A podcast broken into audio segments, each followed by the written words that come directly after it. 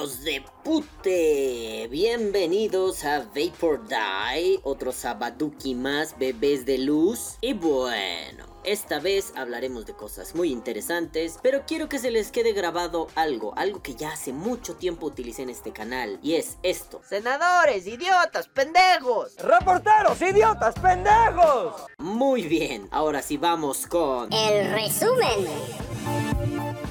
Ay, bueno, eh, un foro de discusión acerca de pedos respiratorios, enfermedades así de la pulmonétida. Uy, uy, hay que atacar al vapeo. Mira, pum, cuas. Hay que hablar sin saber, pum, cuas. Así como un canal de YouTube de un tal Arnoldo Montaño que se llama SideQuest. Chale, lo peor es que yo veía mucho ese canal y me gustaba. Y cuando empezó a difundir información medio falsa del vapeo escudado en es ciencia, dije, oh, qué triste. Pues ya, no lo veré. Se acabó. Bye bye. El podcast.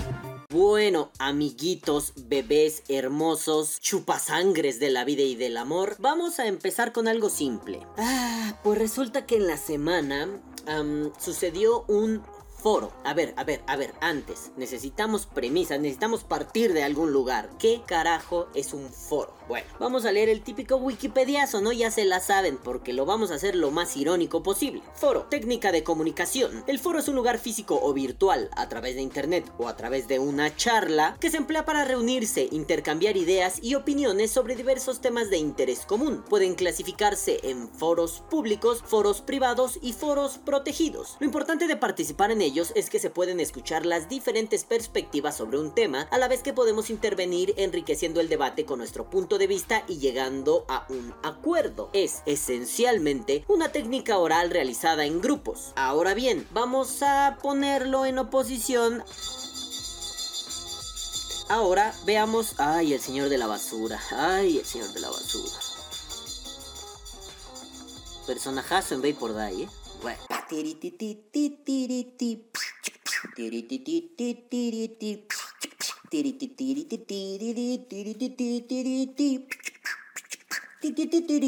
O sea, puta madre, me estuve esperando. Siempre pasa un poco más temprano, pero no. E- e- ese güey ha de tener un radar así de: No mamen, el puto calvo está grabando Vapor Die. Voy a ir a chingar con mi campanita, tilín, tilín, hijo de puta. Bueno. En fin, estaba yo diciendo que un foro es cierta madre, ¿no? Ahora, veamos otra cosa interesante. ¿Qué es un simposio? Un simposio es un compendio de expertos en el que se expone y desarrolla un tema de forma completa y detallada, enfocándolo desde diversos ángulos a través de intervenciones individuales, breves, sintéticas y de sus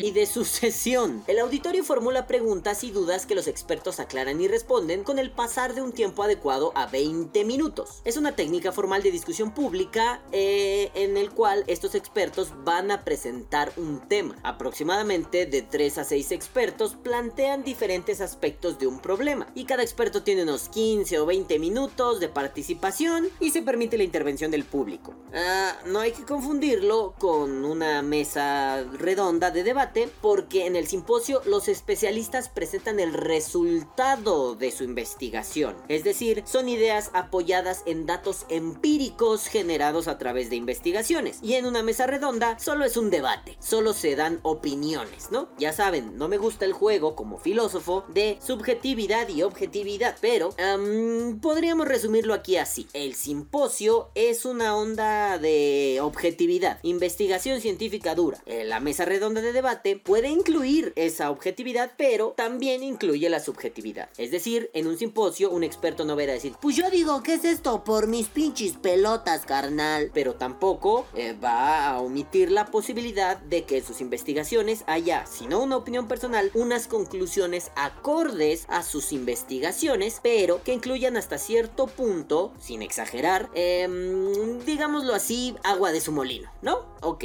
estamos claros. Un foro es un lugar de discusión pública. Bueno, puede ser cerrado, bla, bla, bla, pero es un lugar de discusión y un simposio es un lugar de exposición. En el primero se comenta, se retroalimenta y se pregunta a la vez que se responde, obviamente. En el segundo se expone y la gente, si lo considera pertinente, pregunta, pero con respecto al tema específico. Es decir, si yo hablé de la microbiología celular en los patos árticos del desierto, su verga madre, güey. Algo así. Y si yo pregunto, no sé, ¿cuántas plumas les crecen al año? Y eso es lo que dijo el ponente, eh, porque no me quedó claro, pues me lo responden. ¿Ya? Bueno, para no darles vueltas. Ahora sí, hace unos días se hizo un foro. Y, y ahorita les explico por qué hice tanta mamada con esto. Les voy a leer la propaganda, la publicidad. Y dice así, la senadora Silvana Beltrones Sánchez y el Instituto Belisario Domínguez del Senado de la República le hacen una cordial invitación al foro Inspira. Salud respiratoria. Lunes 25 de noviembre a las 10.30 horas. Eh, obviamente esto es como estas ondas de cumplir. Bueno, ahorita explico por qué me da la impresión de que se genera esto. Pero bueno, ¿no? Hay un foro, un forazo que hace Silvana Beltrones. ¿Quién es Silvana Beltrones? Pues otra vez vamos a Wikipedia. ¿Para qué huevo tenemos Wikipedia, mamá huevo? Dice, Silvana Beltrones Sánchez, 11 de agosto del 82. Es una política mexicana, miembro del par... Miembra pendejo. Aquí somos inclusives, hashtag ni uno menos. Miembro del Partido Revolucionario Institucional. Fue diputada federal del, 2000, del 2015 al 2018. Ahora es senadora. Silvana Beltrones es hija de Manlio Fabio Beltrones, gángster mexicano, que ha ocupado numerosos cargos en la política mexicana y se encuentra casada con Pablo Escudero Morales, miembro del Partido Verde Ecologista de México. Silvana Beltrones es licenciada en Derecho, egresada de la Universidad Iberoamericana, se desempeñó como activista del grupo financiero, como activista pendejo, ¡eh! analista del grupo financiero Banorte y posteriormente fue visitadora adjunta de la quinta visitaduría de la Comisión Nacional de Derechos Humanos. Del 2010 al 2011 fue subsecretaria de Estrategia y Difusión del Comité Ejecutivo Nacional del PRI y del 12 al 14 directora de Gestión Estratégica del Fondo Nacional de Fomento al Turismo, FONATUR, y del 14 al 15 ocupó cargos como secretaria general adjunta del CEN del PRI, o sea, de la Dirección General del Partido Revolucionario Institucional y de la Confederación Nacional de Organizaciones Populares. En 2015 fue electa diputada federal por la vía plurinominal para la 63 legislatura, ejerciendo el cargo desde, ah, perdón, Wikipedia está escrita ahí con el ano, ejerciendo el cargo desde año hasta 2018. Me imagino que es desde ese año. En la 63 legislatura es secretaria de la Comisión de Salud y de la Comisión de Turismo. No dice turismo, dice turismo. Así como integrante de la Comisión del Comité del Centro de Estudios de las Finanzas Públicas y de la Comisión de Derechos Humanos. Ya tenemos toda la información de la que vamos a partir. Es un foro, lo organiza una senadora que les acabo de leer su currículum, Silvana Beltrones, y va a hablar de enfermedades respiratorias. Pero, oh, nenes, hice un, ¿cómo decirlo? Una selección de los mejores pasajes y las vamos a ir comentando aquí y las voy a poner. Me vale verga el copyright. Así que ahí les va, nenes. Vamos a empezar con este pedo. Primero que nada, bebés de luz, la bienvenida. Obvio, voy a ir poniendo los fragmentos del video y los voy a ir comentando. Pero vamos con la bienvenida. Ah, no, ¿verdad? Vamos con la bienvenida. A continuación, para dar la bienvenida a este foro, tiene la palabra la senadora Silvana Beltrones Sánchez. ¡Bravo! Por otro lado, existe un riesgo latente con mayor influencia sobre los jóvenes para las enfermedades respiratorias, el uso de cigarros electrónicos o vapeadores. A ver, sí, sí, hice un extracto muy grosero. La verdad me valió madre el resto de su discurso porque, perdón, perdón, me parece que la diputada senadora o la señorita hermosa Beltrones, bebé de la vida y del amor, no tiene ni puñetera idea de nada de lo que dice. Mm, ok, va a sonar muy mal, pero no es porque este acentito que en México se le denomina fresa, o sea, al hablar así, tenga algo de malo. Se ha vuelto un cliché, claro, gente hueca, gente torpe, gente estúpida, no muy bien preparada pero bueno, que, se basa en una posición socioeconómica elevada para poder emitir juicios de valor o juicios de cualquier tipo. No voy a recalcar eso, solo quiero que sepan que me da mucha risa su... O sea, por otro lado, güey, pero es, que me gusta imitar a esa gente, ¿no? Pero el punto aquí es este. Em, vamos a hablar de vapeadores. Oye, nena, pero tú eres la que está investigando, ¿no? Tú eres la que auspicia todo esto, porque pues en el cartel viene tu nombre, ¿no? Y gracias a ti, esto existe. Entonces, nena, nena, nenuki, vamos pasito a pasito. El problema aquí es que si tú vienes y auspicias y me hablas de vapeadores, yo te podría decir, senadora, usted no está haciendo su trabajo, porque ni siquiera sabe cómo se llaman. Usted agarró una nota de cualquier periódico mugroso. Saludos Arnoldo Montaño. Y después vino y la trajo a un foro aparentemente público, porque iba a decir público, aparentemente público, y dijo, sí, vamos a hablar de esto de los vapeadores. Bueno, nenes, continuemos. Debido a, su reciente uso, aún no existen estudios que muestren todos los daños que esto puede ocasionar. A ver, a ver, a ver, a ver, a ver, a ver, a ver, a ver. Vamos a ir primero con eso de que no existen estudios. Me da mucha risa la ciencia mexicana. Bueno, no toda.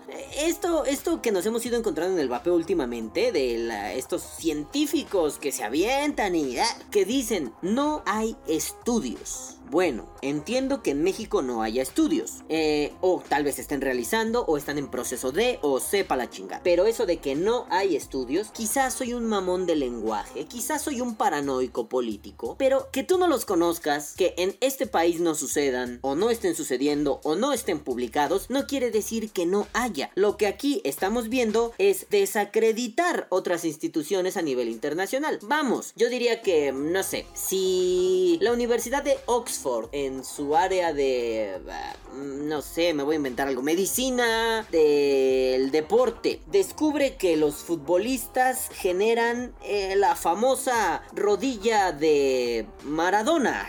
¿Qué es eso? Eh, un desgaste en los tejidos, en los meniscos, que hace que tu rodilla suene como pinche revolvedora de cemento cada que das un paso. Y lo que hacen estos científicos ingleses es dar una posible solución, diseñar algún aparatejo que te lo pongas mientras juegas fútbol para que no te rompas tu madre y puedas tener una vida deportiva más prolongada y más eficiente y no seas susceptibles de lesiones cada 2x3. ¿Qué pasaría si de pronto México dice voy a tomar ese estudio y voy a implementarlo en mis jugadores de fútbol? Claro, estoy balbuceando muy cabrón, ¿no? Porque tendría que pasar primero por la CONADE, como el Instituto del Deporte, ¿no? Tendría que pasar por no sé quién, por no sé cuál, por no sé cuál otro. Pero bueno, permítanme balbucear. Si pasa eso, estamos haciéndole caso a la ciencia, digamos, de afuera. Pero si de pronto decimos, no hay estudios del vapeo, eh, ¿por qué nos pasamos por la punta de la chorra la ciencia de afuera? ¿Qué pasa con los estudios del Real Colegio de Médicos? ¿Qué pasa con los estudios de la Universidad de Valencia? ¿Qué pasa con los estudios de Barcelona, de Madrid, de su puta madre? ¿Qué pasa con todos esos estudios? ¿No existen? ¿O solo nos conviene no verlos? Mmm, interesante, muchachines, muchachetes. Porque podría ser que si nos fijamos en cositas como la que le critiqué al youtuber este Arnoldo Montaño. No, es que los líquidos tienen diacetilo. Pues mira, papi, www.vaporiciencia.com. Ahí te va a explicar un montón de cosas y por qué los líquidos no traen diacetilo. Ah, es que, no mames, eso es de España. Pues sí podrá. Bueno, él no me dijo eso, ¿no? Yo estoy caricaturizando. Eso es de España. Pues sí podrá ser de España, pero ¿y qué? O sea, la ciencia española no aplica para los demás. Mira, sí es cierto, hay cosas que sí aplican y que no aplican. En,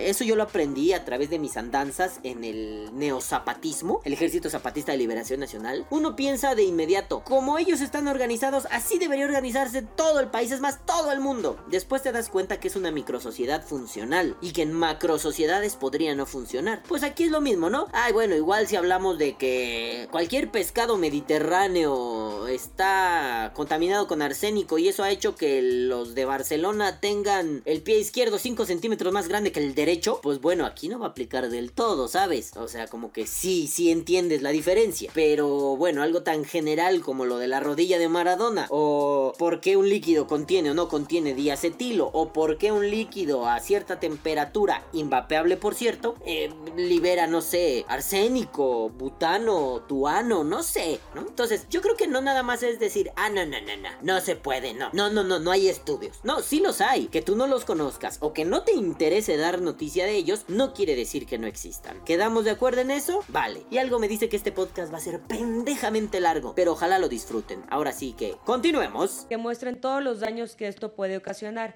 Sin embargo, es una certeza que es altamente adictivo en los jóvenes. Después del brinco a... Tenemos la certeza de que es altamente adictivo en los jóvenes. Eh, bueno, yo sé que es un foro, simposio, ya lo verán. Este, pero pues mínimo explicar, ¿no? Tenemos la certeza por tus huevos. O sea, yo últimamente soy muy quejoso con eso. Tengo la certeza. ¿Y en qué basas tus certezas? Además, aquí el hablar de los reyes, ¿no? El famoso plural majestático. Tenemos la certeza. ¿Quién? El gobierno. ¿Quién? La COFEPRIS. ¿Quién? La Secretaría de Salud. ¿Quién? Los CDCs de Estados Unidos. ¿Quién? La Universidad de Valencia. ¿Quién? El Real Colegio de Médicos. ¿Quién tiene esa certeza? ¿Tú, como senadora? Yo lo dudaría bastante. No tienes la certeza de que sea altamente adictivo en jóvenes. Es cierto, la nicotina es un químico que genera dependencias. Es una sustancia que te genera dependencias. Ahora bien, que de eso puedas pasar a te genera una dependencia y eso te va a generar otras dependencias en la edad adulta. Ah, está bien chido porque entonces que los chavitos no vapen para que no tengan adicciones de grandes, ¿verdad? Sí, claro, porque eso se puede inferir de sus palabras. Ah, o sea, yo de grande, yo ya huevudo, 32 años, si me meto 10 mililitros de e-liquid a 6 de nicotina diario, ah, perdón, más, porque ella dijo una gran cantidad de nicotina. Si me meto mis salecitas de nicotina a 50 miligramos, a 35 miligramos, em, eso garantiza,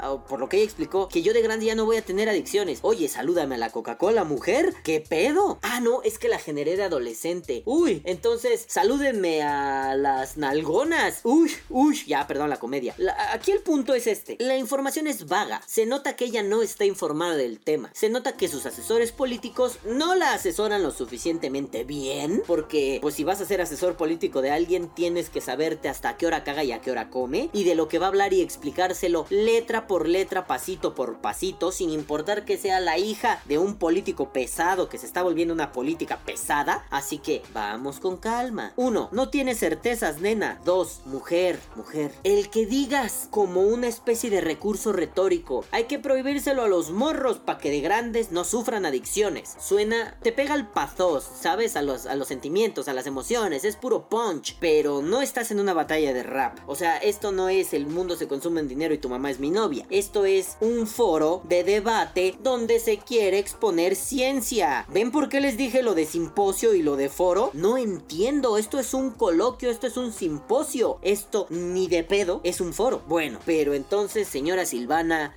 ¿De qué se trata? Y bueno, lo de las adicciones en la vida adulta. Este. Mm, yo creo que se me olvidaba este punto. Yo creo que es fundamental dejar de pensar las adicciones, o bueno, las dependencias, ya saben, como este. Empieza fumando marihuana y vas a acabar metiéndote crack y mazapán viejo y caca de perro. O sea, no es eso. ¿Saben? Cuando la marihuana estaba tan satanizada, cosa que ya no es así, eh, la marihuana era la puerta de entrada a otras drogas, ¿no? Y si tú fumabas marihuana, te metías crack y caca. Y, estabas hasta el culo abajo de un puente, hecho mierda, y le había robado la cartera a cuatro abuelitas. O sea, no mames, eso no es así. E insisto, lo que he tratado en otros podcasts. Y todos esos marihuanillos funcionales que conozco, qué las putos. Yo mismo era uno de ellos, yo consumía marihuana lo puto pendejo. Y nunca dejé de ser funcional. Nunca salté una viejita para comprarme 50 pesos de mota culera. Entonces, señoras Silvana, ahí hay un problema. Eso se llama prejuicio. Y el prejuicio, según yo y según mi corto entender de la vida, de la ciencia y del amor, no sirve para fundamentar algo. El prejuicio no sirve para fundamentar ciencia, humanidades, cualquier tipo de conocimiento. No sirve. Continuemos ya con esto. Hace más lento el desarrollo del cerebro y afecta la memoria, la concentración, el aprendizaje, el autocontrol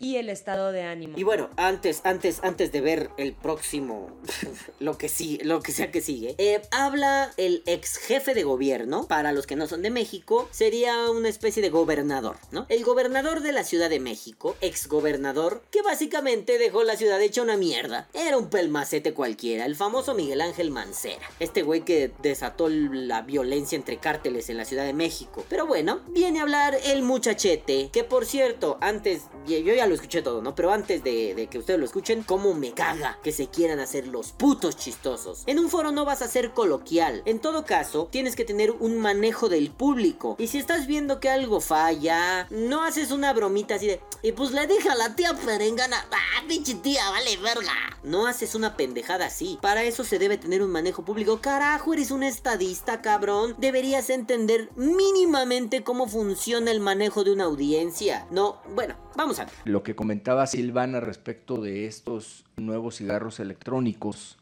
de los llamados Jules. A ver, a ver, a ver, a ver, a ver, a ver, a ver, a ver, a ver, ya nos salvamos, putos. Nomás son los Jules. Bueno, yo no tengo un Jul. Si tú tienes un Jul, ya chingaste a tu madre, papi. Te va a salir cola de mono, cáncer en el recto y tres ojos, cabrón. Pero yo no tengo un Yul. Qué bueno, güey. Bandy Babe, me salvaste la vida. No mames, Geek Babe, con mi hermoso Karma Kit, me salvaste la vida. Ah, perdón, es que este es un señor que habla por hablar. Dijera un viejo conocido mío, nomás habla porque tiene hocico. Habla y habla y no se calle el hijo de su puta madre. Continuemos con el señor Yul. Que han llegado a las escuelas, porque si los vemos, muchos parecen USB. De hecho, se cargan en las computadoras. Tienen una pila y esta pila se carga en la computadora. Entonces tú puedes ver hoy a un eh, adolescente en la escuela tiene un Joule conectado a su computadora y no sabes que es un cigarro electrónico. Vaya, vaya, vaya, Tacubaya, si no conoce mejor ni vaya. Este, mm, no sé por qué me da la impresión que el tenerlo cargado en la computadora es como un agravante, ¿no? Suena así, perdón, soy muy Foucaultiano. Sí, sí veo moros con tranchete en todos lados, pero hasta lo está cargando en la computadora. Eso me recuerda un meme, es como este meme de, ay, mamá, me duele la cabeza. Ha de ser por el pinche celular. Eh, eh, así me suena, ¿saben? Como un agravante de la nada. Ah, hasta se pueden cargar en la computadora. Y luego, puto, también sus iPhones, sus Xiaomi, sus Huawei, Huawei y toda su chingada verga madre se puede cargar en una computadora. Se llama avances tecnológicos, papi. Ah, pero lo trae un adolescente. Sí, vamos a prohibir al Yule en vez de decirle al papá, eh, verga, no le compres pendejadas. Cómprale un pinche Nintendo Switch y que se meta los dedos en el culo en las tardes. Cómprale una pinche suscripción a YouPorn para que vea pornografía lo pendejo, bueno, tampoco, ¿no? Pero que haga algo, que se jale el ganso, que haga deporte, que vea la tele, que tiene que andar de verga. Pero no, el señor Mancera dice, oh, la computadora. Es, va a ser como mi padre, no le instales huevos a la computadora. Mm, ¿Por qué? Porque se va a echar a perder. ¿Por qué se va a echar a perder, cara de verga? Pues porque no está hecha para eso. Pero ni siquiera le instalé nada, estoy jugando el puto solitario de Microsoft. Se va a echar a perder. Pues chingas a tu madre, culo. Sigamos con el estúpido de Mancera. No sabes ni siquiera eh, con qué cartuchos los está abasteciendo, porque en el mejor de los casos, ojalá sean solo nicotina, pero pudieran ser otras sustancias. Loco, no, que no te tiemblen los huevos. Puede ser solo nicotina. Bueno, yo para empezar no le metería nicotina a un adolescente. Mi postura, si a ustedes no les gusta es su pedo. Pero, al menos no en las cantidades en las que los vaperos consumimos nicotina, ¿no? O sea, no voy a buscar tomates sin nicotina, gluten free, 100% veganos. no voy a hacer esa mamada, pero no le voy a dar nicotina. Ahora bien, ¿por qué no dices o marihuana o THC? Te da frío, puto. No vaya a ser que tus... Ah, esto sí ya es una falacia total, ¿eh? No vaya a ser que tus amigos de ciertos cárteles digan, uy, no, nos está tumbando el negocio, ¿verdad? Cara de mi pito. Y alguien me decía el otro día, muy contento además, porque así me lo decía, muy contento, ya estoy dejando de fumar. Ya nada más uso el cigarro electrónico todo el día. Feliz, estaba feliz porque ya había terminado con la adicción del cigarro. Ya nada más fumo dos cigarros y todo el día el cigarro electrónico. Es vapor, no pasa nada. La verdad es que no tenemos conciencia clara de qué se trata y de cuáles son las implicaciones. Qué bueno que se vaya a presentar esta iniciativa. Seguramente vamos a acompañar a Silvana y al grupo parlamentario que lo va a presentar. Tenemos que ir mucho más allá, tenemos que ir también a NOMS, tenemos que regularlo, porque este tema eh, verdaderamente puede afectar seriamente a la salud. Ya nos platicarán los expertos y las expertas cuáles son estas implicaciones, pero se debe tomar conciencia, se debe hacer una campaña rápida, porque esta tecnología está avanzando y no hay ningún control sobre la misma. Bueno, bueno, bueno. Esto es lo que le decía de lo coloquialito, ¿no? Ah, me contaba, pues a mí me contaron, más personas de las que a ti obviamente, que el vaporizador hizo que dejaran de fumar totalmente. Ni siquiera dos cigarros al día. ¿Quién? Que te valga verga. Así como a, a mí me tuvo que valer verga tu historia rara, ¿no? Porque, a ver, me voy a inventar una historia ahorita. No, hombre, es que un amigo me contó que se fumaba 14 cajas de cigarros diarios, güey. 14. Al chingazo. Todo el día fumando, güey. No había apagado el primero y ya se estaba fumando el segundo. Y ese vato un día probó un vaporizador a cero de nicotina, güey. Y lo dejó, carnal. Lo dejó. Lo dejó de un día para otro. Así. Lo compró en la mañana, güey. Y a las 8 de la noche ya no se fumaba ni un cigarro. ¿Cómo ves, loco? Para los vaperos eso es inverosímil, ¿no? Para nosotros que estamos en este medio es... No, ¿cómo crees, güey? No podría funcionar así. Para empezar, nadie podría fumar tantos cigarros en un solo día. Y dejarlo tan de pinche golpe. O sea, sí, conocemos casos de yo me fumaba dos cajetillas diarias. Y con el vapeo, pues me costó poquito, pero lo dejé. Sí, pero este güey se sacó una historia de sus huevos, yo también. ¿Cuál es el puto problema? ¿Son igual de increíbles? Sí. Por eso la coloquialidad como que no va, cabrón. O sea, ciñete a lo que tienes que decir, no a lo que se te de así se te cantaron las bolas, porque pierde seriedad, porque deja de ser entonces un lugar de debate con posicionamientos claros, pros y contras y se convierte en la charla de café de la tarde. Sí, señor Mancera, no tenemos información lo mismo que a Silvana. Digo, senadores idiotas pendejos, ¿no? Senador, Idiotas, pendejos. ¡Reporteros, idiotas, pendejos! Lo mismo que a Silvana. Silvana, que no conozcas los estudios que se han realizado no quiere decir que no existan. Lo voy a ridiculizar. Yo nunca, nunca en mi perra vida he visto a un senegalés. Así, frente a frente. Por lo tanto, puedo concluir que los senegaleses y Senegal no existen. Ah, cabrón, ah, cabrón. ¿De dónde salió esto? Pues de mis bolas. Pues de una retórica que pretende ir minando, golpeando poco a poco. Es la retórica partidista mexicana, la famosa retórica priista. Yo no te voy a prohibir nada. Yo nada más te voy a decir que eso que haces es pendejo y pendejo te verás y pendejo te sentirás. Y al final tú tienes ya en la memoria, no solo colectiva, sino en la individual, un sí, güey, vapear está mal porque no hay estudios. Loco, aquí están. Saludos otra vez Arnoldo Montaño. Eh, loco, aquí están. Loco, puedes verificar. Loco, piénsalo de esta forma. La tele dice. Juan y Abraham dice. Oye, papi, vámonos con calma, ¿no? Papi, vámonos con pinche calma. Por cierto, estoy revisando y se pandeó. Arnoldo, bueno, SideQuest, no me respondió. Chingada madre. Entonces, ¿para qué le estamos jugando al pinche vivaracho? En fin, continuemos. Estaba ahí Mancera. Eso es como el Santos. Estaba un día el Santos. Estaba un día Mancera, balbuceando mierda, y siguió diciendo. Es más, antes te decía tu mamá o tu papá, ah, hueles a cigarro, estás fumando. Y ahí te detectaban, llegabas de la fiesta y pasabas a los tacos, ¿no? A que te dieran ahí, este, que llegaras oliendo a taco al pastor mejor.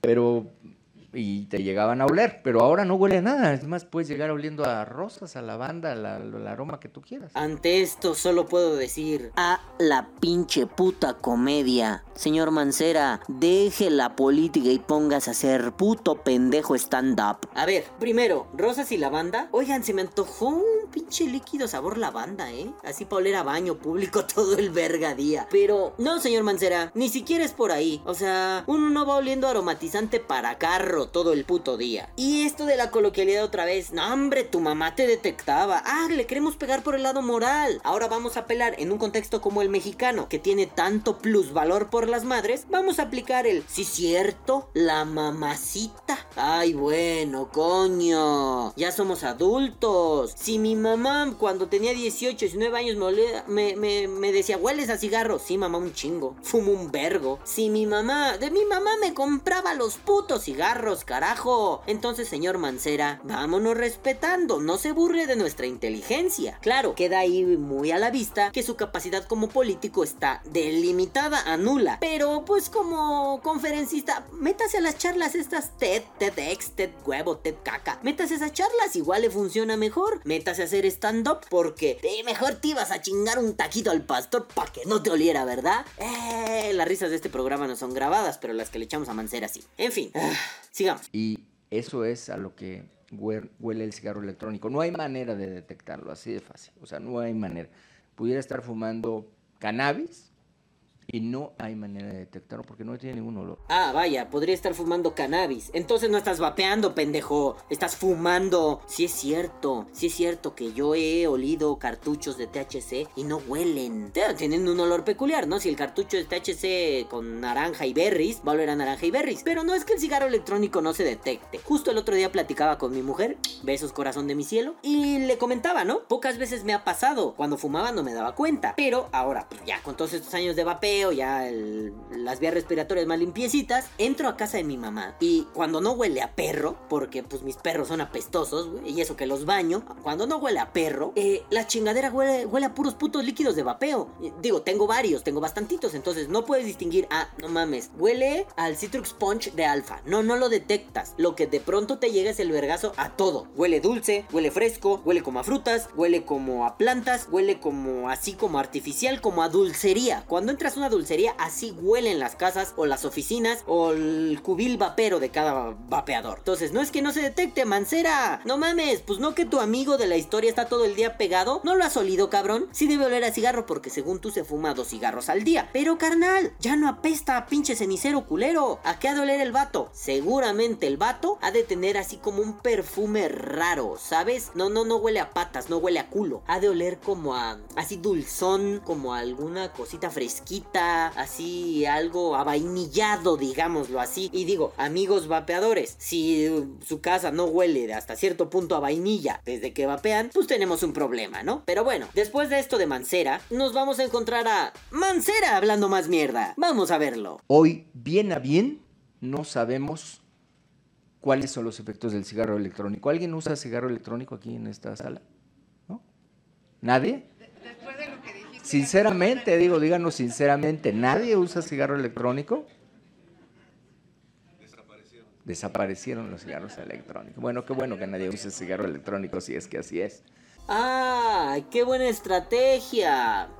Todavía no pegan por el lado del logos, ¿no? Del conocimiento. Ya pegaron por el lado del pathos, nuestros jóvenes. Y aquí quieren usar una estrategia de convencimiento, ¿no? Vamos a usar el escarnio popular. Aquí vamos a hacer antivapeo, ¿eh? Ya nos quedó claro. Entonces, a ver, putos, ¿quién lo usa? ¿Quién? ¿Quién? No, pues obviamente, aunque alguien traiga su Yul en la bolsa, nadie va a decir, yo puto. Bueno, me hubiera gustado estar ahí para decir, yo, a ver, hijo de su puta madre, a ver qué dice. Pero además remata con esta onda de que bien, ¿eh? Que bien, en caso de que así sea. ¿Qué bien? Porque ya está moralizado el punto. A ver, ¿esto de usar el vaporizador es un tema moral? No, bueno, entonces que no lo legisle el Senado de la República, que no lo legislen los diputados, que no lo legisle la Suprema Corte, que se quede como un pedo de moral e inmoral. Y si es inmoral, será mal visto y ya. Pero si tratamos que sea un foro para presentar, porque hace rato dijo Mancera, ¿no? Esta iniciativa se refiere a que tal vez Silvanita Hermosa Quiera proponer una iniciativa de ley para regular el vapeo. No me queda claro, pero si lo quiere hacer, uh, puta madre, estamos jodidos, estamos, estamos comiendo en una mesa coja, no tiene una puta pata. Entonces, si vamos a legislar, no vamos a entrar en los terrenos morales, ni está bien ni está mal. Entonces me queda claro, señor Mancera, que ni pa' orador es bueno. Usted no debería ni siquiera hacer stand-up comedy ni del más barato de televisión. Entonces, señor Mancera, por favor, cierre el piquirrín, cierre el pico, cierre el culo o silénciese porque usted está hablando cosas sin fundamento, sin sentido y sin razón. Continuemos. Pero bueno, varios, varios en el Senado, sí, cuando menos conozco a, a una decena que usan el cigarro electrónico. Finalmente, felicidades. Gracias por la invitación por estar escuchando su mierda, me dio un dry hit del infierno. Mancera, ahora te odio más, hijo de pute. Y bueno, después de esto hubo algunas ponencias. Eh, por eso les digo, no es un pinche foro, esto es un simposio, un coloquio. Pero hubo algunas ponencias, algunas ponencitas. Eh, fueron como 5 o 6. La verdad, eh, algunas fueron como, está interesante el tema, pero no es lo que me atañe. Yo ahorita estoy haciendo una especie de lectura dirigida del punto. Entonces, si no hablas del vapeo, si no le tiras caca al vapeo, ni modo. Me tuve que soplar 3 horas de este coloquio, ah, perdón, de este foro. Oh, lo siento, ¿verdad? Me confundí en los términos. Pero ahorita sí, solo hubo una ponencia anti-vapeo. Y ahí viene, les voy a dejar la presentación para que después no se nos olvide, ¿eh? Cuando nuestros senadores pidan el voto para llegar a algo más, no se nos olvide para cuando nuestros investigadores quieran publicar, no se nos olvide quiénes son. No, esto no es una campaña de terror, esto es un los vaperos tenemos memoria. En general toda la gente, ¿no? Memoria en sentido retórico duro. Yo tengo memoria, me acuerdo. Tú como vapero tienes memoria, te acuerdas. Y estas mierdas infundadas y pendejas no se van a olvidar. Vamos para allá. Nuestro siguiente panelista es la doctora Carla Paola Sánchez Ríos. Perdón que haga como cortes en la edición, pero Silvana no tiene idea de ni madres. No sabe leer, no le fluido y tiene como un pedo de pánico escénico muy cagado. Así que voy a ir haciendo cortes porque es. ¿Y ahora? A continuación.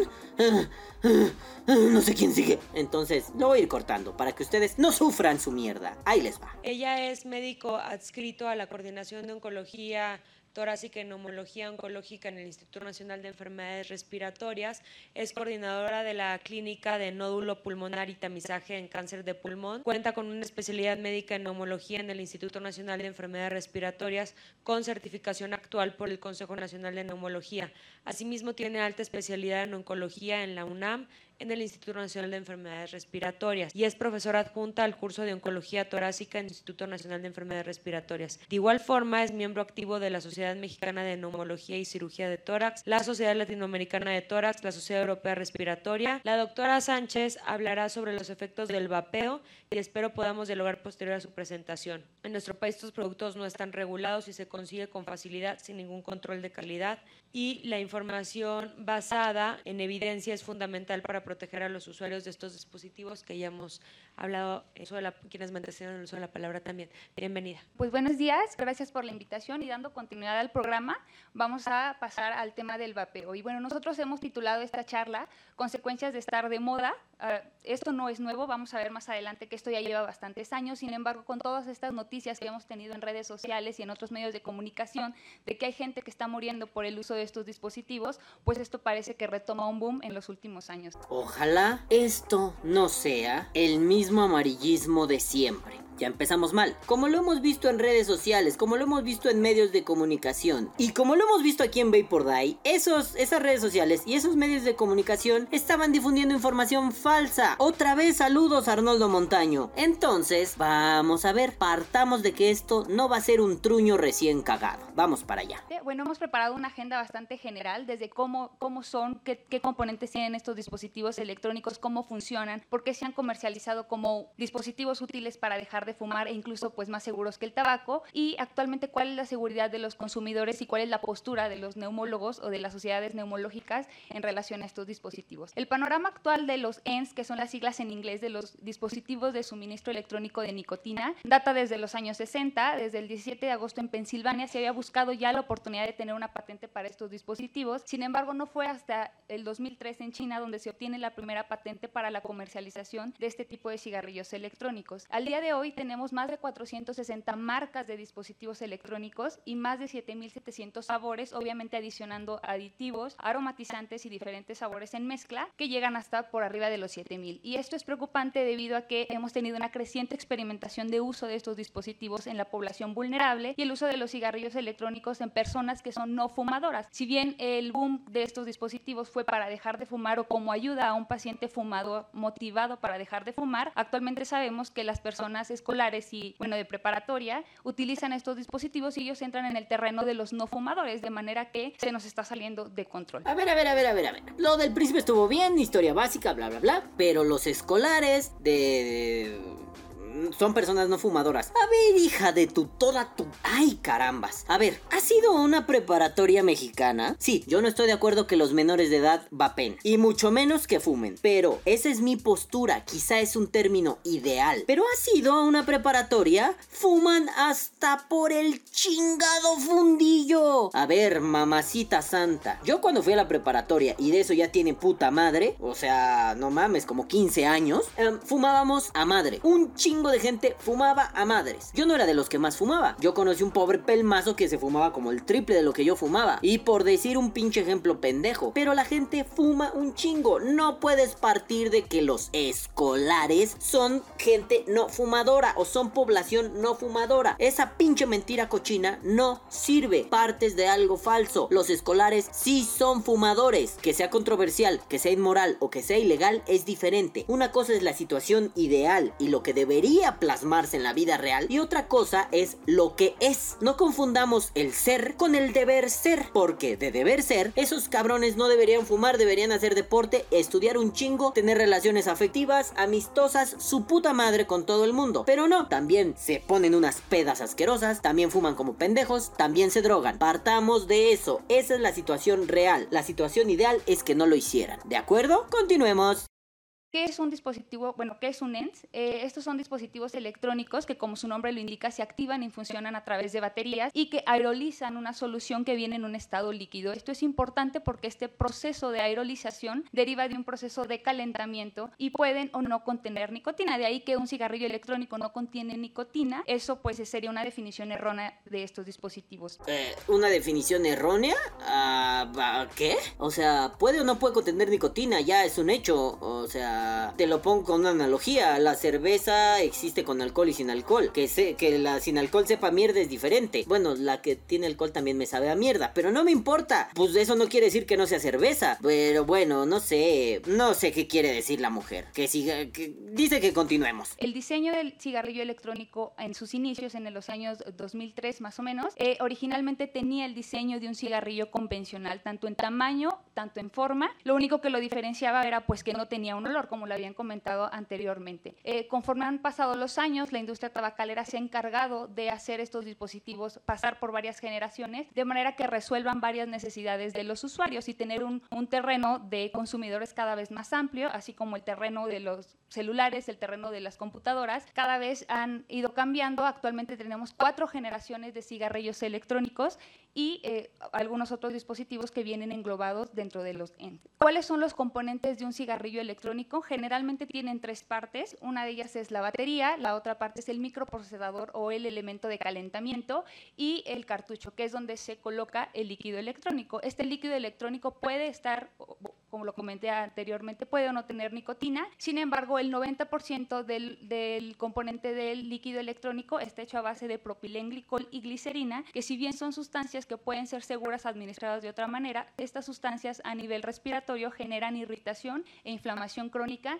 y que una vez que pasan por el elemento de calentamiento y se produce este, esta aerolización, esta producción de vapor, se empiezan a formar otros componentes que como lo vimos en la diapositiva de la disección de un cigarro convencional, se encuentran también en el, en el del cigarro convencional. De manera que podemos tener en el vapor generado por estos dispositivos formaldehído, acetonas, acroleínas e incluso algunas sustancias que se han considerado son carcinógenas a nivel respiratorio. Aquí solo voy a decir una cosa. www.vaporyciencia.com Nada más. Solo voy a decir eso. Ah, si nunca has escuchado Vapor Die, métete a esa página. Si tienes dudas de hoy no vaya a traer besenos, toluenos, níquel, cobre, tintín, pirrín, cacacacaurrín, métete a vaporyciencia.com. Ahí vas a encontrar un montón de información muy buena, muy interesante. Ciencia dura, divulgada de la mejor forma posible. Sigamos, queridísima amiga mía. Entonces, resalto aquí el proceso de calentamiento porque fue el motivo por el cual se empezaron a utilizar estos dispositivos. Como vamos a ver más adelante, las temperaturas que utiliza un cigarrillo convencional cuando se activa pasan por un proceso de combustión. Esta combustión no se genera en estos dispositivos y como no activa sustancias procarcinógenas que tienen que pasar por un proceso de combustión para activarse en el cigarrillo convencional, fue el motivo por el cual se mencionaba que el cigarrillo electrónico entonces al no tener una combustión era un producto seguro para los usuarios. ¿Quién dijo que era un producto seguro? Ah, bueno, hace seis años se decía esa tontería. Pero ahora, gracias a la ciencia, no decimos que es seguro. Decimos que es menos dañino. Uy, dirán ustedes, pinche filósofo mamón clavado con el lenguaje, tu diferencia me pela la pija. Pero no, hay una diferencia significativa en que algo sea más seguro y que algo sea menos dañino. Es decir, al ser más seguro, estás dándole un aspecto totalmente positivo en el cual quieres bloquear lo posiblemente negativo. Al decir que es menos dañino, dejas abierta la puerta en donde podría, podría, no hay certeza, podría haber un daño. Es un rango de daño en el cual tú debes decir, uh, ¿le entro o no le entro? Entonces, si hay una diferenciación, pero, pero, retóricamente no nos conviene decir que es menos dañino. Para atacar al cigarro electrónico, ah, me caga ese término, para atacar al vaporizador, mejor utilizamos un estos dicen que es más seguro. Ajá, ok. Los atomizadores, que son los elementos calentadores, también tienen un potencial riesgo debido a que están compuestos en su mayoría por metales. Estos metales están demostrados por la Sociedad eh, de Carcinógenos, Internacional de Carcinógenos, que son carcinógenos tipo 1 y que llegan a, irritar de manera crónica la vía respiratoria. Bueno, no, no lo explico la lámina un carajo, pero pone el típico diseño, ¿no? Así el vector del vaporizador con sus resistencias y su pinche este algodoncito, ¿no? Y pone algo así como wick, algodón, sílica o cerámica. Eh, pone así como los riesgos, ¿no? De la sílica, silicosis. Del algodón no pone y de la cerámica tampoco. Luego pone níquel. A ver, perdón, perdón, perdón. ¿Alguien vapea con níquel? Ah, pero a ella no creo que le importe el punto de el níquel se utiliza para control de temperatura y es una tecnología en desuso que muy, muy pocas personas utilizan. No, se utiliza, además pone cromo, ¿no? Eh, el cromo no sé de dónde lo sacó porque en su diagrama no viene, pero el cromo no se utiliza como tal, como el cromo. Se utiliza una aleación de níquel y cromo, el nicrom. Ajá. Bueno, el cantal, que es eh, otra les. Bueno, no voy a explicar todo lo que ya expliqué. Si quieren saber ese pedo, vayan al podcast de la escuelita de Coileo. Ahí explico todo ese pedo. Pero el níquel por sí solo, no. El cromo por sí solo, no. Ajá. Entonces, señora, si pone sus. Además las pone en inglés, ¿no? Pone sus láminas en inglés para que se vea vergotas. Pues entonces explíquelas y explique bien sus diagramas. Porque si no los explica bien, nada más queda como un. Hice unas láminas para que se vieran bonitas y llenadoras y cubrieran los 25 minutos de mi ponencia. Perdón señora, yo también he hecho ponencias de la mierda, así que a mí no me va a venir a engañar con lo que es rellenar un espacio para una ponencia. Continuemos todo lo que puede afectar en el vapor de un cigarrillo electrónico está tanto en el líquido electrónico, tanto en los productos activados por el calentamiento al, momento de que se genera el vapor y las partículas que se desprenden del atomizador. ¿Qué es vapear o a qué conocemos como el efecto de vapear? Bueno, pues esto es un acto de inhalar y exhalar el humo producido por este proceso de calentamiento en un dispositivo electrónico. ¿El humo? Pues señora, ¿no me está diciendo hace rato que no hay combustión? Ay, Dios mío, eso hasta parece conocimiento de puta primaria. El humo es generado por la combustión, el vapor por la evaporación. En láminas anteriores usted dijo, no, no, no, aquí en estas mierdas no hay combustión, hay evaporación. Entonces, ¿por qué es humo?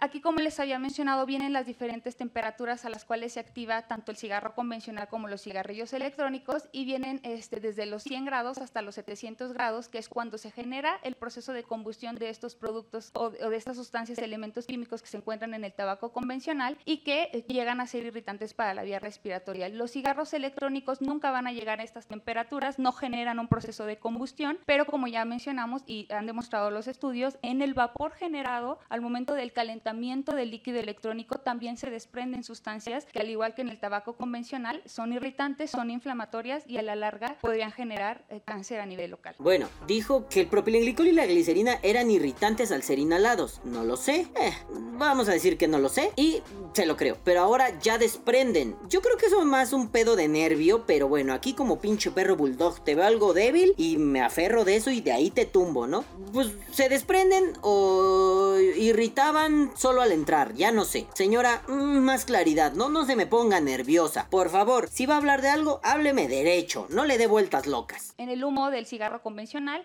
como ya lo habían comentado, hay múltiples sustancias o múltiples eh, elementos químicos, pero hay más de 70 carcinógenos demostrados en el humo de tabaco. También en el humo de los cigarrillos electrónicos se han encontrado, si bien en menor cantidad, sustancias que pueden generar cáncer en la vía respiratoria. Los tipos de dispositivos son varios. Actualmente tenemos este terreno de los cigarrillos electrónicos. Los, dispositivos electrónicos de suministro de nicotina engloban el cigarrillo electrónico como tal, que tiene hasta el momento actual cuatro generaciones, eh, los productos de calentamiento de eh, tabaco y los dispositivos tipo Jules, que como ya habían comentado, son estos dispositivos que tienen la forma de un una memoria USB y que es difícil identificar si se está tratando de un dispositivo para vapear. ¿Otra vez con el pedo del Joule? O sea, qué pendejada usar Joule para el genérico de pod. Ah, qué estupidez. Pero, ¿cómo si les conviene una información y otra no? Hay cigarrillos, hay muchas generaciones. Ah, sí, sí, eso sí es cierto. ¿Y por qué en la misma puta lámina usas Joule para,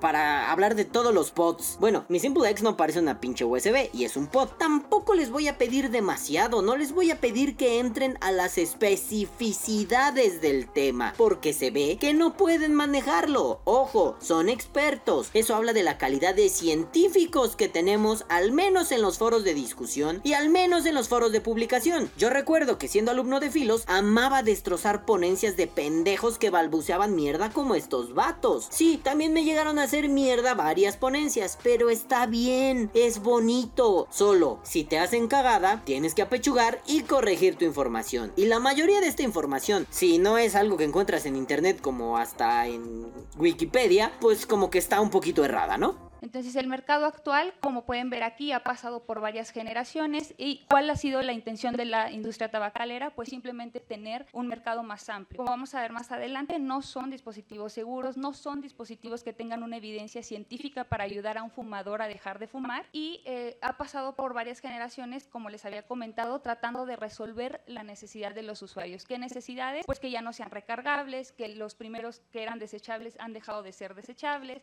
que se les pueda adicionar ni que se les puedan adicionar otras sustancias y estos son los dispositivos que se conocen como dispositivos de tanque abierto. Qué bonita diferenciación, qué bonita taxonomía del vaporizador, qué mal hecho está. Es pésima. O sea, que se les metan, que no se les metan. Espérate, si siempre tuvieron nicotina. No es que la primera generación no la tuviera, es que siempre tuvieron nicotina para que esta pinche mierda te hiciera alejarte del tabaco o fuera una opción más barata al fumar. Pues sí, pero tu taxón... Tu, tu, tu taxonomía está tremendamente errada. Es como si yo ahorita hiciera una taxonomía de los senadores. Están los huevones, están los pendejos, están los huevones pendejos y están los buena onda. ¿Eso engloba? ¿Eso habla de cómo son en realidad? Bueno, yo sé que ustedes van a decir, sí, Balam, sí, cierto. No, no habla de cómo son en realidad. Porque no podría ser una taxon taxonomía. Me cuesta mucho trabajo decir esa palabra. No podría ser una taxonomía de algo que no conozco. Necesitaría conocer bien a los senadores de esta legislatura y de las pasadas para poder hacer un análisis taxonómico de ellos. Pero no, queda mucho mejor. Y digo, yo en la coloquialidad lo puedo decir, o los senadores son pendejos o los senadores son buena onda. Pero no en un foro de debate. Ah, perdón, pero no en un coloquio. ¿Sale? Gracias. ¿Qué tan adictivos pueden llegar a ser? Bueno, pues esto va a depender de la cantidad de nicotina que utilice el usuario. Y es por eso que los cigarrillos electrónicos en una terapia de deshabituación de tabaco no tienen lugar. ¿Por qué? Pues porque ya hay algunos dispositivos que son de tanque abierto que se puede adicionar nicotina y siendo la nicotina una sustancia adictiva, el usuario puede regular qué cantidad de nicotina está mezclando en su líquido electrónico. Entonces, si sabemos que la nicotina puede llegar a ser dependiente de los usuarios, pues un propio consumidor que pueda regular la cantidad de nicotina que está utilizando y realizar sus mezclas, pues definitivamente no estaría en un programa seguro de deshabituación. ¿Por qué? Definitivamente no estaría seguro en un programa de, de deshabituación. ¿Por qué? No, ese silencio no es payasada mía. ¿Por qué? Sigo esperando una respuesta. No, no tengo una respuesta. No hay por qué no sería. Obviamente ella no va a retratar el, punto neurálgico de la cuestión. Tú regulas la cantidad de nicotina para que tú mismo vayas acostumbrando a tu cuerpo a reducir la cantidad de nicotina. Ok, amigos vaperos, no se les hace extraño que ustedes hayan empezado con, no sé, 12, 9 de nicotina en sus líquidos y ahorita estén a 3, a 0, a 1.5. ¿No se les hace raro? Obviamente ella no va a retratar eso, porque para ella no es conveniente, porque si de pronto ella está atacando al vapeo y dice, ah bueno, ellos lo regulan para ir reduciendo la cantidad, pues ya le dio a la mierda toda su ponencia, toda su explicación antivapeo. Continuemos. ¿Cuáles han sido los objetivos en la utilidad de estos dispositivos que se han querido documentar? Una ayuda para dejar de fumar, disminuir la morbilidad del tabaco convencional y disminuir el riesgo de cáncer de pulmón.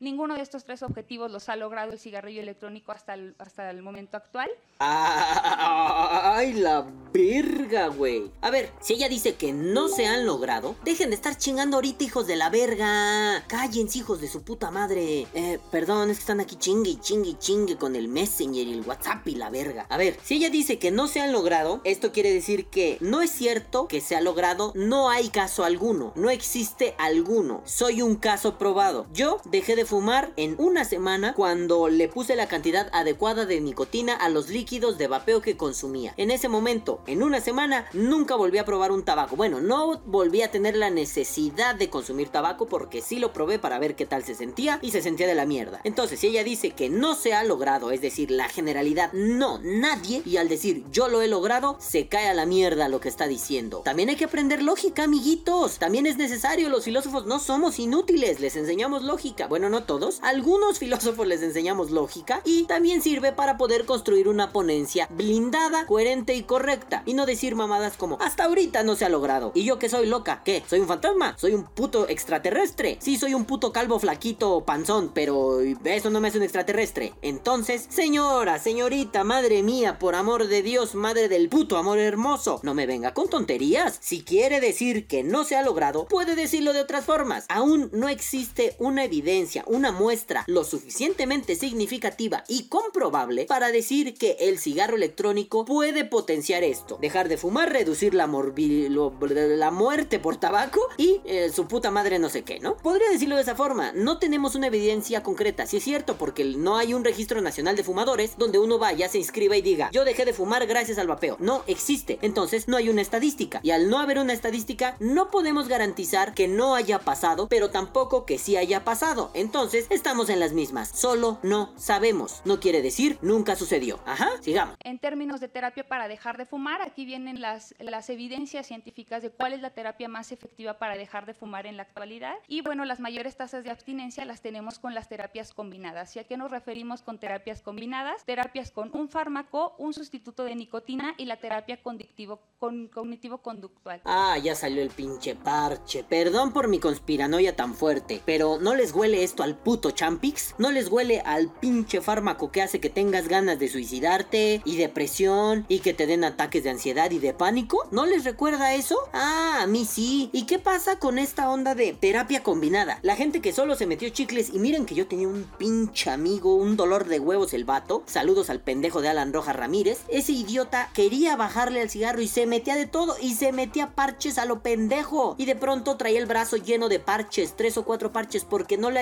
¿Por qué puta madre si necesito terapias combinadas? Por ejemplo, meterme champix, meterme parches e ir a hipnosis. ¿Por qué tres serían mejor que una? Es decir, vaporizar. ¿Por qué? Ah, sigamos, no lo sé, tal vez ella no lo explique. La triple terapia o la modalidad de triple terapia es lo que hasta el momento actual tiene mayor evidencia y en ninguna de sus pautas este, está englobado el cigarrillo electrónico. No está englobado porque, insisto, no hay un registro nacional de vapeadores. Y por favor, nunca lo hagamos. Acuérdense de eh, todos los cómics que han leído. El registro de superhumanos. No, los vapeadores no somos superhumanos, pero solo sirven para criminalizar. Estas estadísticas, ¿para qué sirven? Para decir, ¿ven? El Champix es eficiente. Sí, pero estas estadísticas no reflejan todo el lado B del Champix. O el lado B de los parches. O el lado B de no sé qué madre. ¿Dónde está el lado B? En esos pequeños síntomas baladíes, ¿no? Que son nada. Como meterte ese fármaco y sentir que te quieres matar. O sentir que tu vida es una mierda. Y cuando lo dejas de tomar meses después, ya no sientes eso. Ah, ¿Eso para qué? Eso en las encuestas no sirve. Este es el estudio que en este año,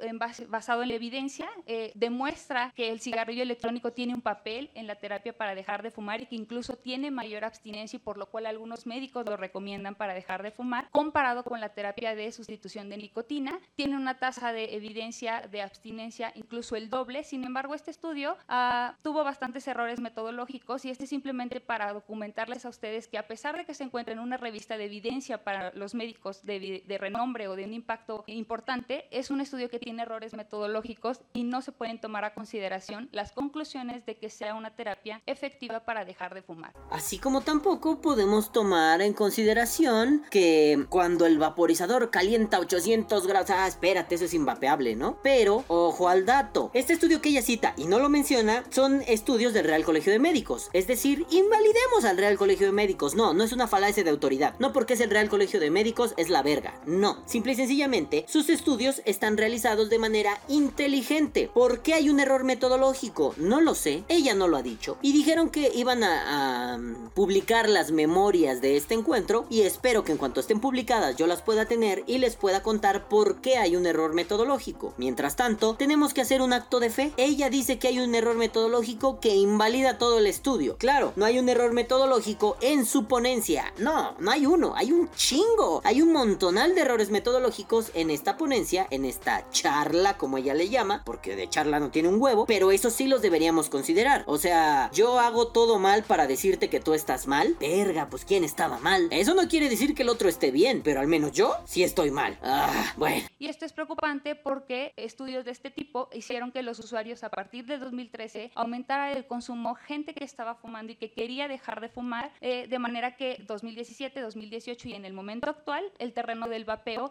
pues se nos ha salido de control. Úchales, ¿teníamos que controlarlo? ¿Ah, sí? ¿Se nos ha? ¿A quién? Hombre, bueno, bueno, bueno, bueno, sí puede ser. Hay un crecimiento exponencial de vapeadores. Pero... ¿Y el crecimiento exponencial de fumadores? ¿Por qué el vapeo sí y el tabaco no? ¿Por qué el vapeo es malo y el tabaco está normalizado? Parece un argumento de berrinche, ¿no? Ay, si a mí me regañas, también regáñalo a él. No, el vaporizador es una medida emergente ante el tabaquismo. Que nos quede claro eso. No es solamente una diversión, un jijiji, juajuajua. Si quieres vapear porque te gusta, está bien. Pero eso no va a evitar que el tabaco es un problema cuya, bueno, no diremos cuya única solución, sino cuya solución, una de tantas, fue el vaporizador. El vaporizador no sale porque estaba guay. El vaporizador se le ocurre a gente y después un puto chino lo patenta para decir, ya no quiero fumar. Mi papá se murió por fumar, ya no mamen, ya estuvo. Vamos a inventarnos una forma de simular fumar, de jugarle medio albergas para después darle y ya no estar tan malitos, ¿no? Pues es eso. El vapeo sí, el tabaco no. Nah, chinga tu madre. Yo aquí te diría, el tabaco no, el vapeo sí. Pero si ya nos queremos poner tan pinches payasos, ni el vapeo ni el tabaco deberíamos erradicar tanto el problema como la solución al problema. ¿Por qué? Porque al no haber problema ya no es necesaria una solución. Ajá. Bueno, y además, los que lo están oyendo en Spotify, sea, también este pedo, ¿no? Pone una, una estadística. Número de vaporizadores. adultos que fuman cigarrillos electrónicos. Ahí ya hay un pedo, ¿no? Yo no fumaría un cigarrillo electrónico, eso no se puede. Pero bueno, pone un emoji de carita triste porque subió la cantidad del 2011 al 2018. Y del 2011 que había 5 o 6 millones, al 2018 hay 42, 43. Y pone un emoji de carita triste. ¿Qué seriedad le estamos dando a esto? Sí, yo tuve ponencias donde hice un par de bromas muy acotadas, ¿no? Más bien que este pedo de la ironía y su elegancia. Pero no, hubiera puesto un emoji en mis publicaciones a ver qué decía, ¿no? No mames, no estamos en Facebook, mujer. En relación a la adicción, hay cuatro aspectos importantes que en un cigarrillo convencional podrían estar afectando la adicción a los vapeadores. Uno, la concentración de nicotina que coloca el usuario. Dos, el proceso de vaporización. Como les he comentado, hay varias generaciones de cigarrillos electrónicos y no todas funcionan de la misma manera. ¿Qué aditivos están utilizando en el líquido electrónico? Ya que los aditivos tienen la posibilidad de modificar la absorción a la nicotina y el hábito. No es lo mismo una persona que vapea tres, cuatro veces al día a una persona que se la pasa vapeando las 12 horas que se encuentra despierto. Am, bueno,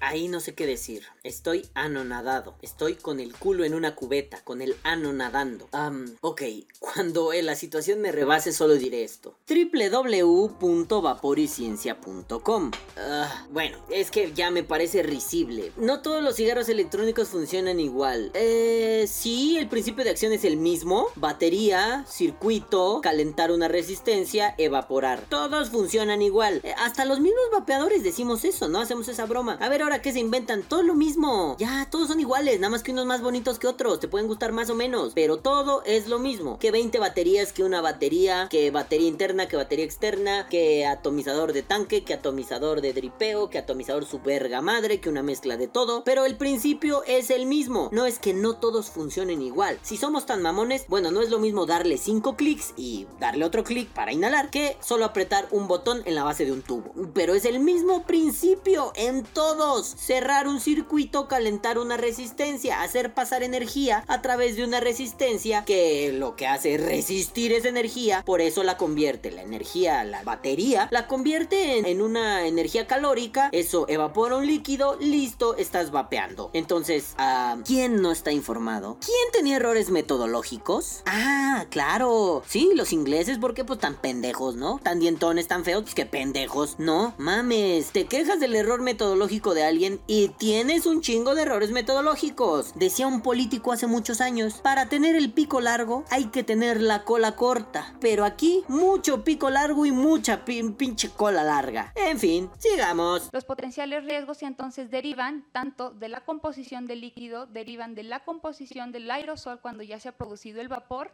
y de los componentes que desprende el atomizador. Entonces, en la vía respiratoria está demostrado, eh, estaba demostrado in vitro desde hace mucho tiempo, que todas las partes de del árbol bronquial tenían algún daño al estarse expuesto o a exponer al usuario al vapor generado por los cigarrillos electrónicos. Como pueden ver aquí, afecta la viabilidad de las células, altera la morfología de algunas de ellas que participan en la reparación, disminuye el sistema de defensas local y prope- hay propensión a infecciones y también se ha demostrado que cuando una persona utiliza un cigarrillo electrónico al exponerse al vapor, su vía respiratoria aumenta la resistencia. ¿A qué me refiero con esto? Se cierra el calibre de los bronquios, empiezan a tener síntomas asmatiformes y personas que ya tenían una predisposición o alguna enfermedad respiratoria previa entran en descontrol de la enfermedad. Te puedo creer que a un asmático muy cabrón el vapear no le haga bien. Te lo puedo creer. Mm, también te puedo creer que los asmáticos que fumaban están mejor vapeando. Y también te puedo creer que güeyes como yo, que no eran asmáticos y fumaban hasta su puta madre y se enfermaban 3, 4, 5 veces al año de infecciones de garganta y de gripa, desde que vapean ya no tienen esos síntomas. Obviamente esto no es ciencia, esto es un testimonial, pero bueno, eso no quiere decir que no suceda. Insisto, el que tú no lo veas no quiere decir que pase, o como me decía el buen Arnoldo Montaño, o le decía a otros amigos, ¿no? Esto es ciencia. Y no me creas a mí, créele a la ciencia. Bueno, sí, pero tampoco voy a cometer esa falacia de y porque es la ciencia ya está bien. Ella es científico, ¿deberíamos creerle? También entra el pedo humanista. No todo científico es bueno. A ver, vamos, vámonos a la falacia ad nasium, ¿no? Las típicas falacias para ejemplificar el punto con los nazis. Joseph Mengele, ¿no saben quién es? Búsquenlo en Wikipedia. Uh, chulada de hijo de puta. Joseph Mengele era un, un científico. Lo que hizo eh, fue bien culero. Sus experimentos con humanos fueron una mierda. Pero él era científico. No me creas a mí, créele a la ciencia.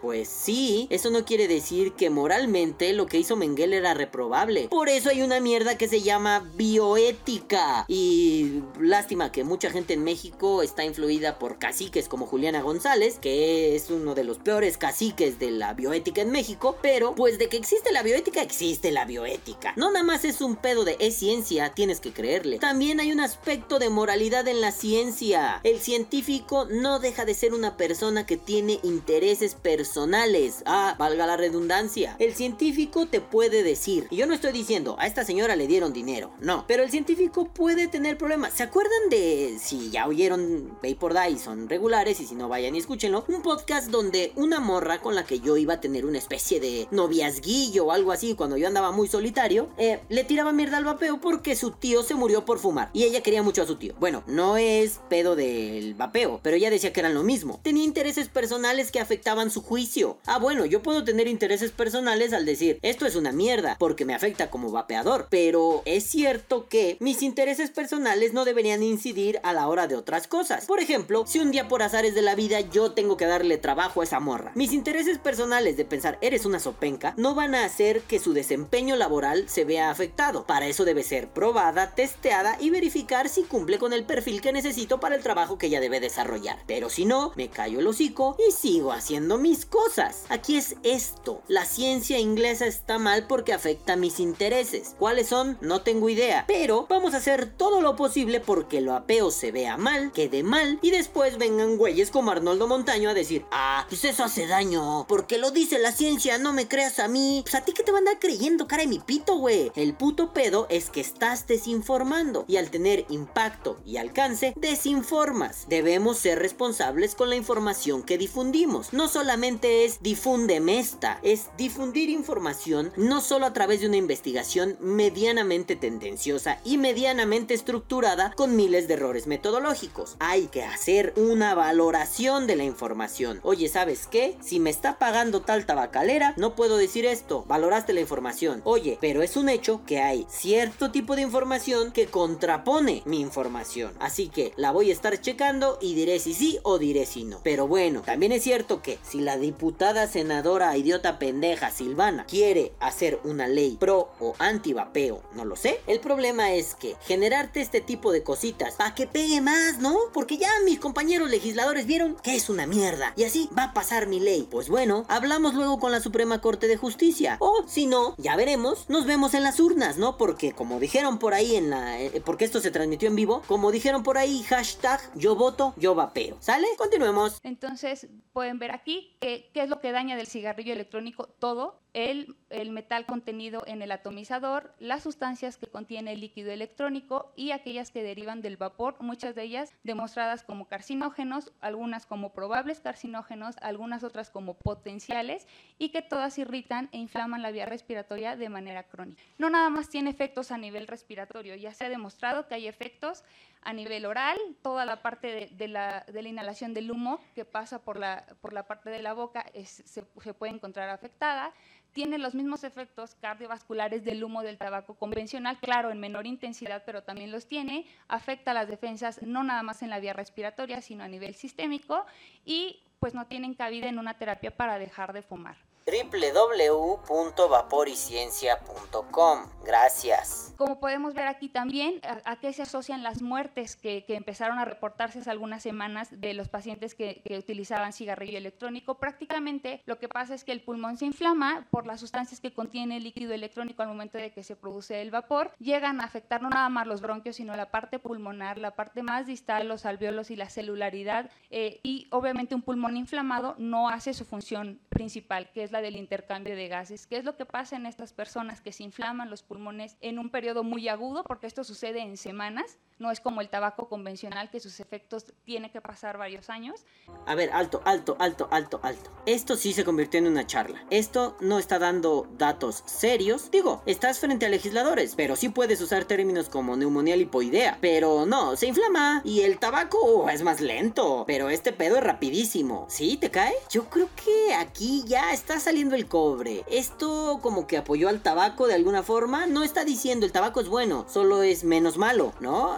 Y ahí es otra vez este juego retórico que les decía hace rato. Pero ¿por qué no hablar de neumonía lipoidea? Que ese es el problema, porque en el fondo de su lámina puso el pedo de Estados Unidos, ¿no? ¿Por qué no hablar de neumonía lipoidea? Que fue lo que le dio a la gente que consumió cartuchos con THC adulterado, con acetato de vitamina E. ¿Por qué no decir eso? Ah, porque no conviene genera una inflamación extensa a nivel de los pulmones, empieza a bajar la oxigenación, los pacientes empiezan a poner graves en un episodio agudo, llegan a requerir necesidad de una unidad de cuidados intensivos, necesidad de un proceso de intubación para que pueda, se puedan oxigenar sus órganos y esto en etapa aguda pues es lo que ha generado la muerte de estos pacientes. Claro, un paciente que llega así de grave es difícil poder tomar biopsias, hacer los lavados de pulmón que como neumólogo tenemos que hacer cuando un paciente se presenta con estos síntomas, pero bueno, eh, las características eh, fenotípicas de estos pacientes han sido hombres, hombres jóvenes, como ven aquí 19 años, eh, han tenido bueno, un episodio agudo muy grave que requiere de intubación y que los ha llevado a la muerte. Y hay varios estudios que ya han intentado tratar de resolver estas preguntas de qué es lo que está pasando y cuáles son los factores que predisponen a que un paciente utilice o, o realice vapeo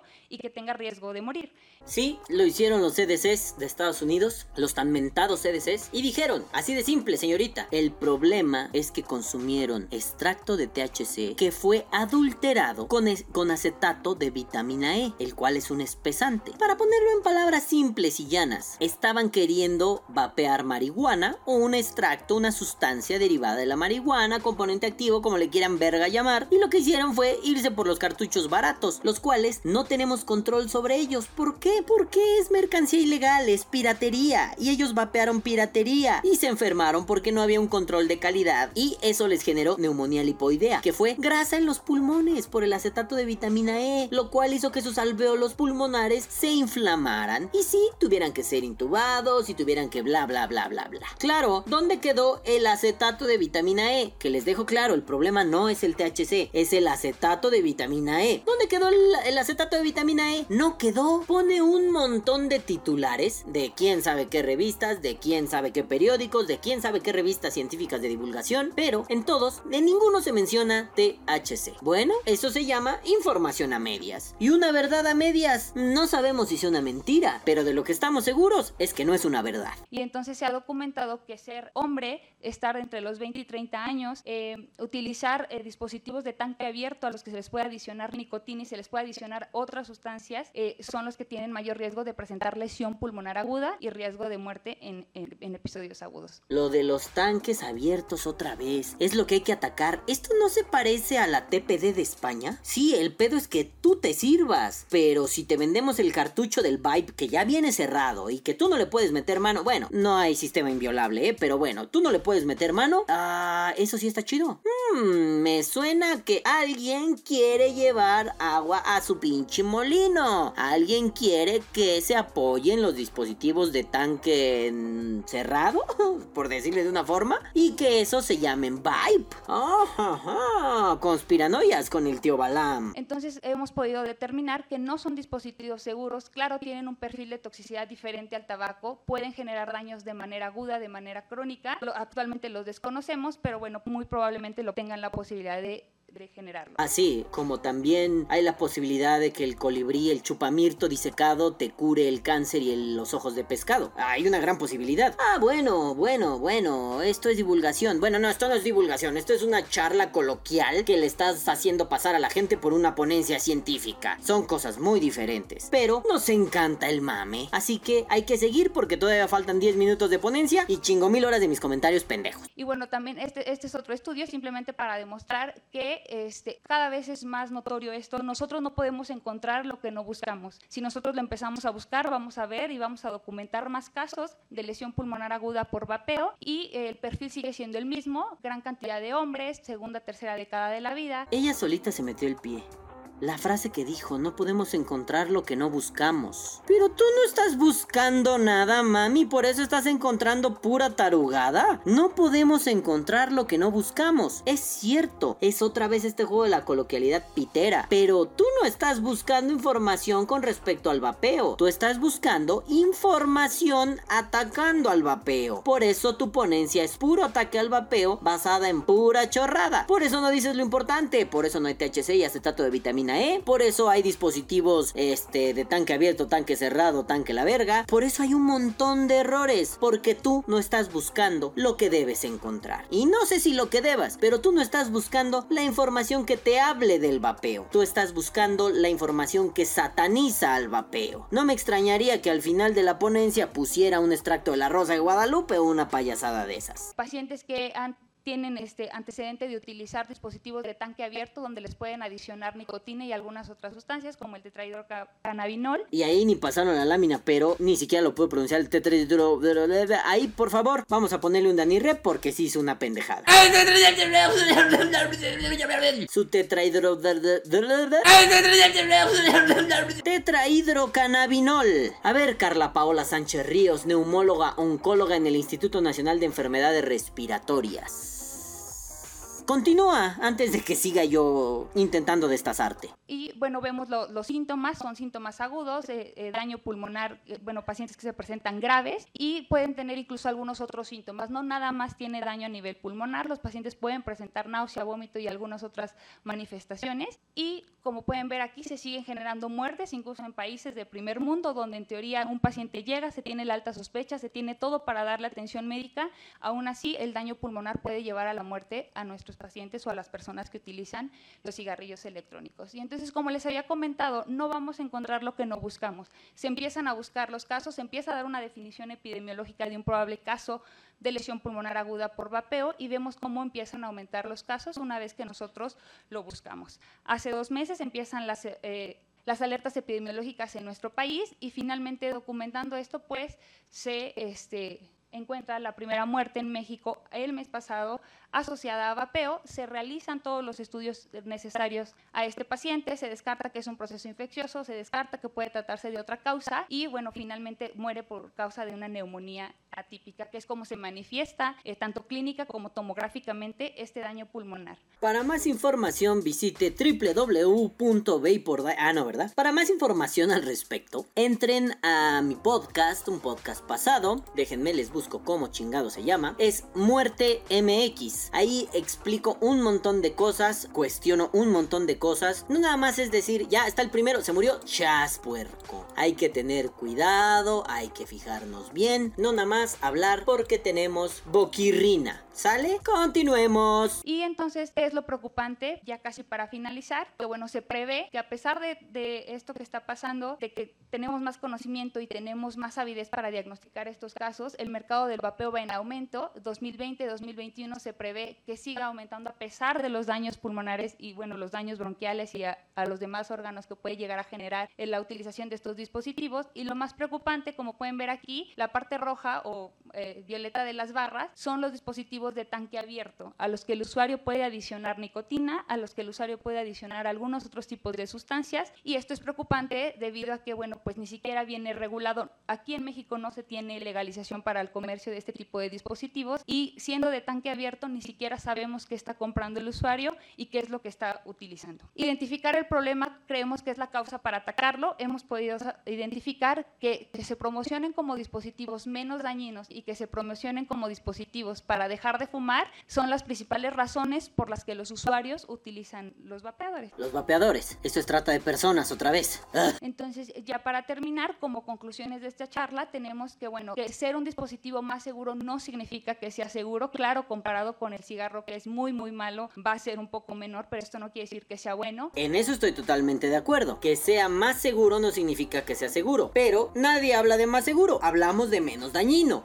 Entonces, vamos a ver, menos dañino dañino no significa que sea seguro. Sí, totalmente de acuerdo. Ninguna sociedad respiratoria aprueba actualmente el uso de estos dispositivos. Falso, con toda falsedad. Real Colegio de Médicos de Inglaterra. Pendejos no son, yo digo, ¿no? Pero no es que ninguna, otra vez se le cayó el teatrito. Ninguna lo usa. Ninguna quiere decir que en el mundo, cuando las tienes todas, todas estas eh, sociedades respiratorias, viendo qué pedo con ellas, y de todas esas que tienes en tu bolsita mágica, todas dicen, no, entonces ahí puede ser enunciar que ninguna. Pero al haber una, el Real Colegio de Médicos, bla bla bla bla bla, ahí tienes una. Entonces es falso lo que dices. De tus premisas no se sigue tu conclusión. Así que te vas a la vergue. No es necesario demostrar más muertes por uso de vapeadores para poder saber y evitar la recomendación como personal de salud. Eso me llama mucho la atención. No es necesario demostrar otra muerte para que lo dejes de usar. En términos generales, sí, tiene razón. Sí, no necesitas demostrar 2, 3, 4, 5 muertes, porque no estás jugando con cualquier cosa. Vamos, no estás de... Si a mí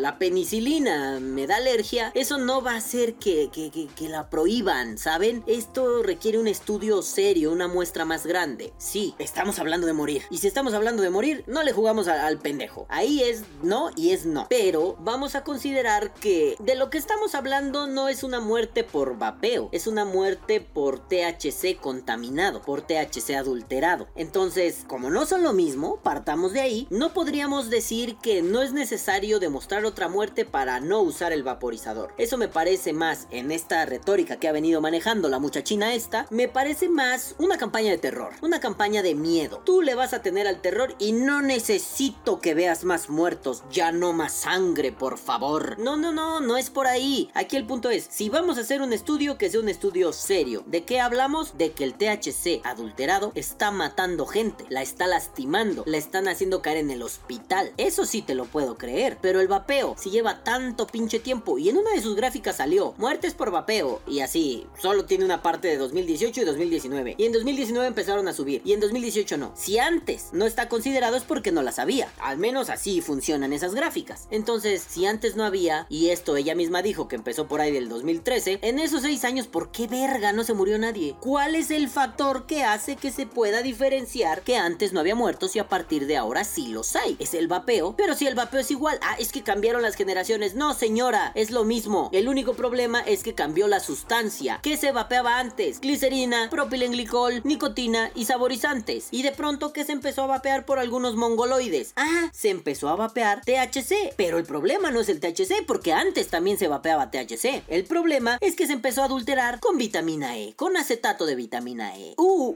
ese es el problema, nene. Lo dicen los centros de control de enfermedades. Y si tanto le vamos a hacer caso a una alerta epidemiológica, pero la vamos a manipular para que sea a nuestros intereses, pues entonces vamos a manipularla bien. El CDC dijo no vapeo, pero no pueden decir eso, porque el CDC les va a decir, yo nunca dije eso, cabrón, no mames. Entonces, ¿qué hacen? Ah, pues entonces todo lo del mundo no nos importa, ciencia nacionalista. Vamos a decir que se murió un güey en México, ya no lo hagan, ¿para qué les probamos más? Puta, hueva tu retórica, morra. y nos hemos dado a la tarea de no utilizar pautas Actualmente sabemos y hemos podido demostrar que las pautas informativas y las pautas educativas podrían ayudarnos un poco más a controlar este problema y que no se siga saliendo de las manos. Eh, eh, eh, eh, eh, que me hagas pasar una cosa por otra es una burla a mi inteligencia. Esto es una pausa prohibi- esto es una pausa pendejo, esto es una pauta prohibitiva. No, lo uses, te mueres. Ah, pero me lo estás haciendo vender como un no, hijito. Mira, si lo usas te puedes morir, se te puede descarnar el alma y el culo y te va a pasar lo peor. Y tú no quieres ver a tu madrecita sufrir, ni a tus hijitos, ni a tus papacitos, no quieres, ¿verdad? ¿Qué van a decir tus amigos en tu velorio? Bueno, bueno, bueno, eso no es una pauta educativa, eso es una pauta restrictiva disfrazada de educación. De educación, vamos a educar para que el problema no exista. Como les decía hace rato, una pauta educativa es no al tabaco, pero no solo con el juego restrictivo de vamos a aumentarle los impuestos a lo puto pendejo, sino con una onda de fumar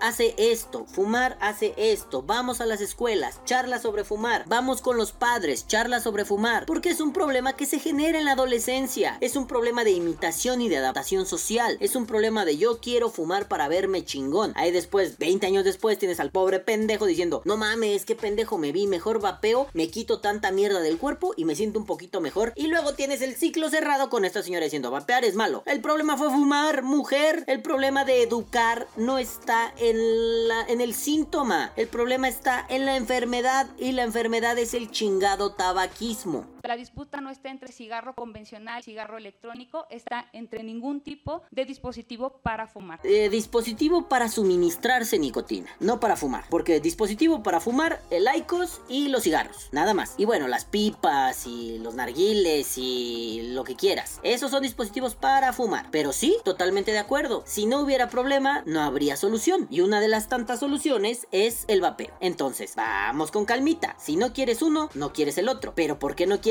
al uno? Es decir, el vapeo. ¿Por qué no quieres al tabaco? Y si no quieres al tabaco, erradicas el tabaco. Pero bueno, ustedes imagínense ahora a un gobierno prohibiendo el tabaco. ¿Qué pasaría? ¡Uh! Nadie se lo puede imaginar. Incluso yo les diría, eso nunca va a pasar. Pero, entonces no vengamos a darnos golpes de pecho y a sentirnos más papistas que el chingado papa. El problema es que el tabaco es una realidad y es un problema que no está siendo atacado de las formas más inteligentes posibles. ¿Por qué? Porque hay un montón de intereses económicos detrás. Para que después venga un pendejo como Arnoldo Montaño a decirme, es lo mismo, es malo, ay, si hace daño. Si no tienes información, cierra el culo cara de verga. Y todos los demás pendejos como esta mujer cierren el culo, declaren sus intereses. Es más honesto decir, a mí me paga Pfizer, a mí me paga su puta madre, a mí lo que sea, a mí me caga el vaporizador. Es más simple. No lo hagamos como una especie de pantalla de humo que sea, ah, no, yo lo hago por la salud. Si lo haces por la salud, ataquemos al tabaco con todo lo que tenemos. Con todo. Si no, mejor cerremos la cola. Eh, los dispositivos electrónicos, a pesar de que no son tabaco convencional, promueven el hábito de seguir fumando. Y bueno, pues no me queda más que agradecer su atención y recordarles que hasta el momento y muy probablemente nunca va a haber forma segura de tabaquismo, de manera que los dispositivos electrónicos no tienen cabida actual en una terapia de deshabituación de tabaco. Muchas gracias. No, yo no, nena, yo no te voy a aplaudir. Es cierto, no hay forma segura de tabaquismo, sí, pero el cigarro electrónico, el vaporizador, no es una forma de tabaquismo.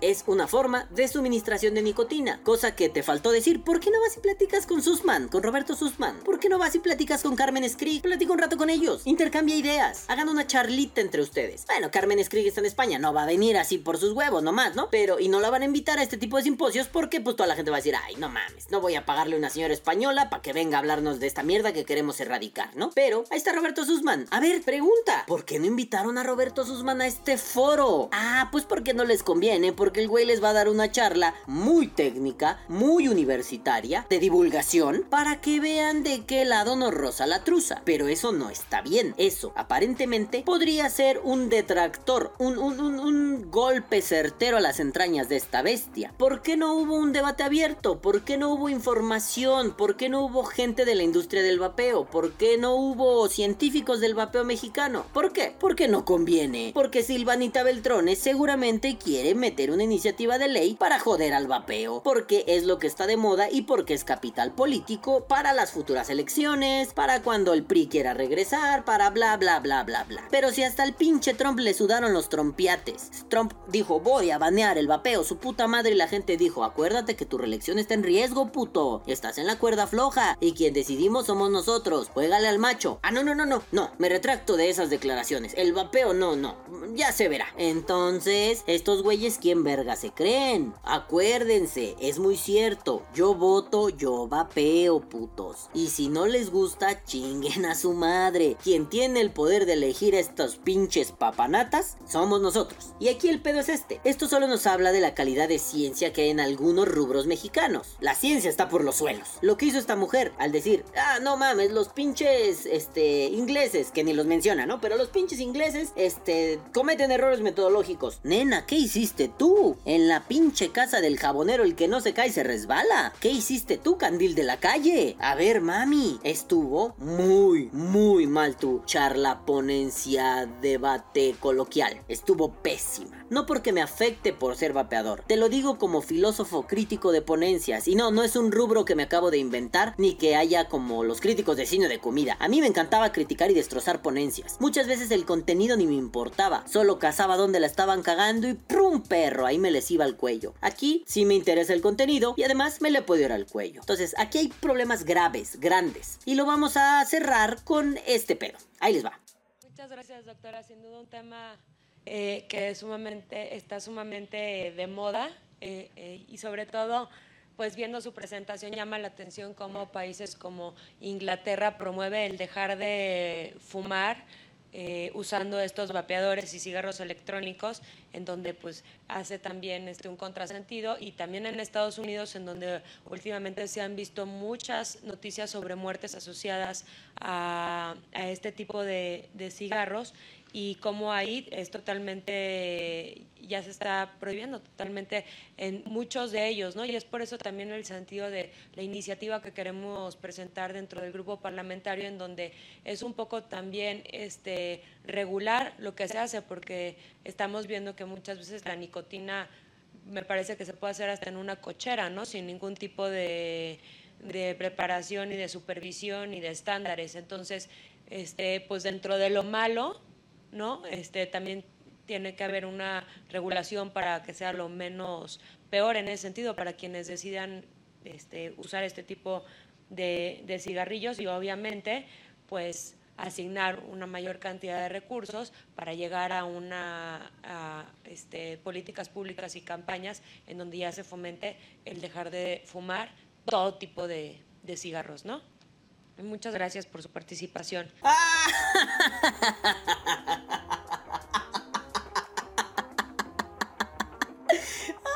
la puta madre que me parió! ¡Ah, qué pedo!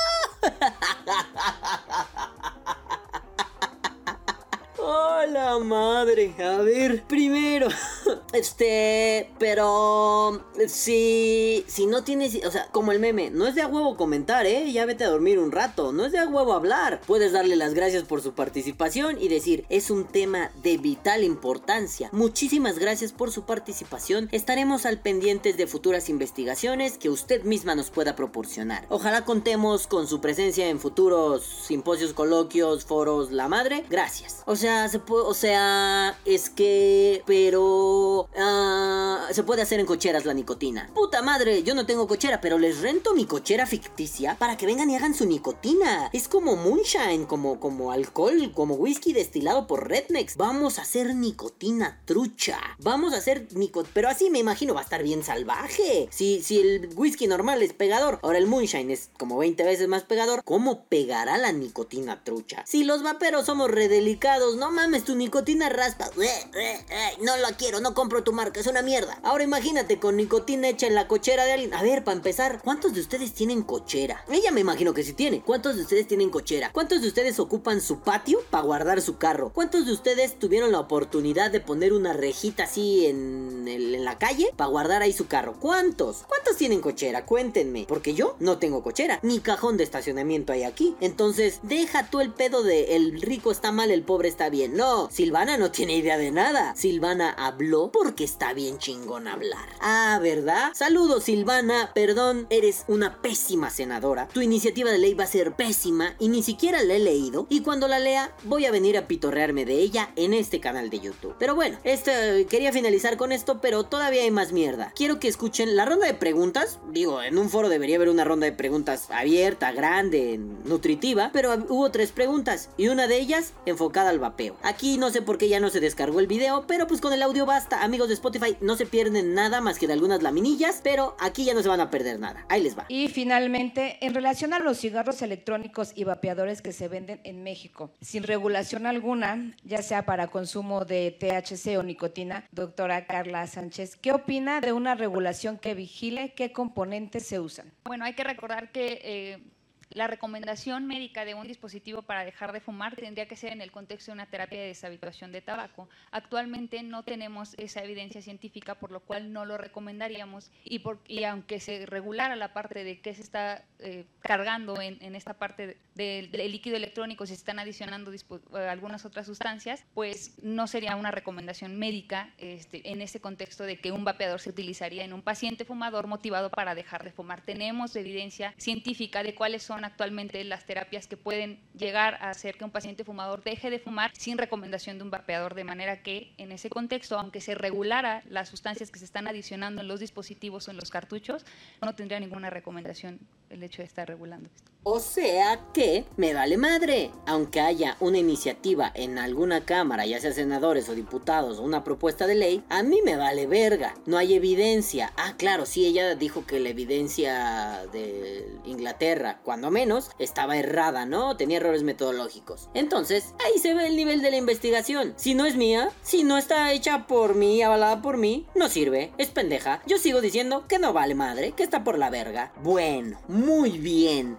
Felicidades. No sé si voy a partir este podcast en dos y publicaré una parte el sábado y otra el domingo para que no se aburran y no caguen el palo. Tal vez lo publique todo completo. Hasta ahorita van dos horas. Pero bueno, con cortes y madres así. Voy a intentar reducirlo lo más posible. Pero quiero que les quede algo claro, Acuérdense que ustedes son votantes. No solo aquí en México. En Argentina, en Colombia, en Perú, en Chile, en España, en Estados Unidos. Son votantes. Ustedes eligen a estos pelmazos que tienen enfrente y que vienen a decir mamadas mamadas. poco informadas. Todavía que fuera un, hay esta evidencia, hay esto, hay aquello, pero yo como médico y mi interpretación médica del asunto es que no es recomendable. A pesar de que en ciertos contextos digan que sí, pues todavía sería más entendible. Pero un, no, la evidencia está mal, hay errores metodológicos. Tú cometiste muchos. Ay, pero si yo soy yo. Y si yo no lo avalo. Y si no está avalado aquí en México, no entra, no jala. Aunque lo regulen, un médico no lo recomienda. Tan simple. Mi médico eh, ya no está aquí en la Ciudad de México pero cuando estaba aquí en la Ciudad de México, que me puse tan malito del oído que ya no oía memoria, me dijo, ¿fumas? No, loco, ya no fumo. Ah, lo dejaste. Ahora vapeo. Me dijo, ah, conozco el vapeo. Y lo único que, y te digo que está muy bien. Y lo único que te podría recomendar en algún momento es que lo dejes todo. Ni fumar, ni vapear. No porque esté mal vapear, sino porque te hará mejor no consumir ninguna de esas sustancias. Eso me pareció muy coherente, era la opinión que yo tenía. No voy a dejar de vapear, la neta no me interesa, pero es lo mejor. Así que, madafacas, acuérdense, ustedes vapean ustedes votan. Ustedes son los que tienen el poder de decisión. Eduquémonos un poquito más para poder revertir este tipo de charlaponencias foros que no sirven para nada, que no son un debate abierto y sobre todo que solo dan una versión parcial de los hechos, que solo colocan el lado anti-vapeo y no colocan el lado pro-vapeo. Si no hay un lado pro-vapeo en la charla, para mí no tiene sentido. Esto es un soliloquio, esto es una tiradera, esto es, y le lo pongo en un ejemplo súper baboso, es como si en una batalla de rap solo hubiera un güey y ese güey le ganara a otro sin que el otro estuviera presente. Así que, nenes, Caguabonga, culitos. Yo me largo a meterme acroleínas y formaldehídos. Los amo un chingo. Bye. Que viva el vapeo. Vapea o muere. Este podcast ha sido traído a ustedes gracias a Arnoldo Mon... Ah, no, ese pendejo no va. Este podcast ha sido traído a ustedes gracias a BCB Mods Handcrafted. Mods mexicanos hechos en Veracruz. Chulada de mods. Bueno, yo me borro. Bye bye.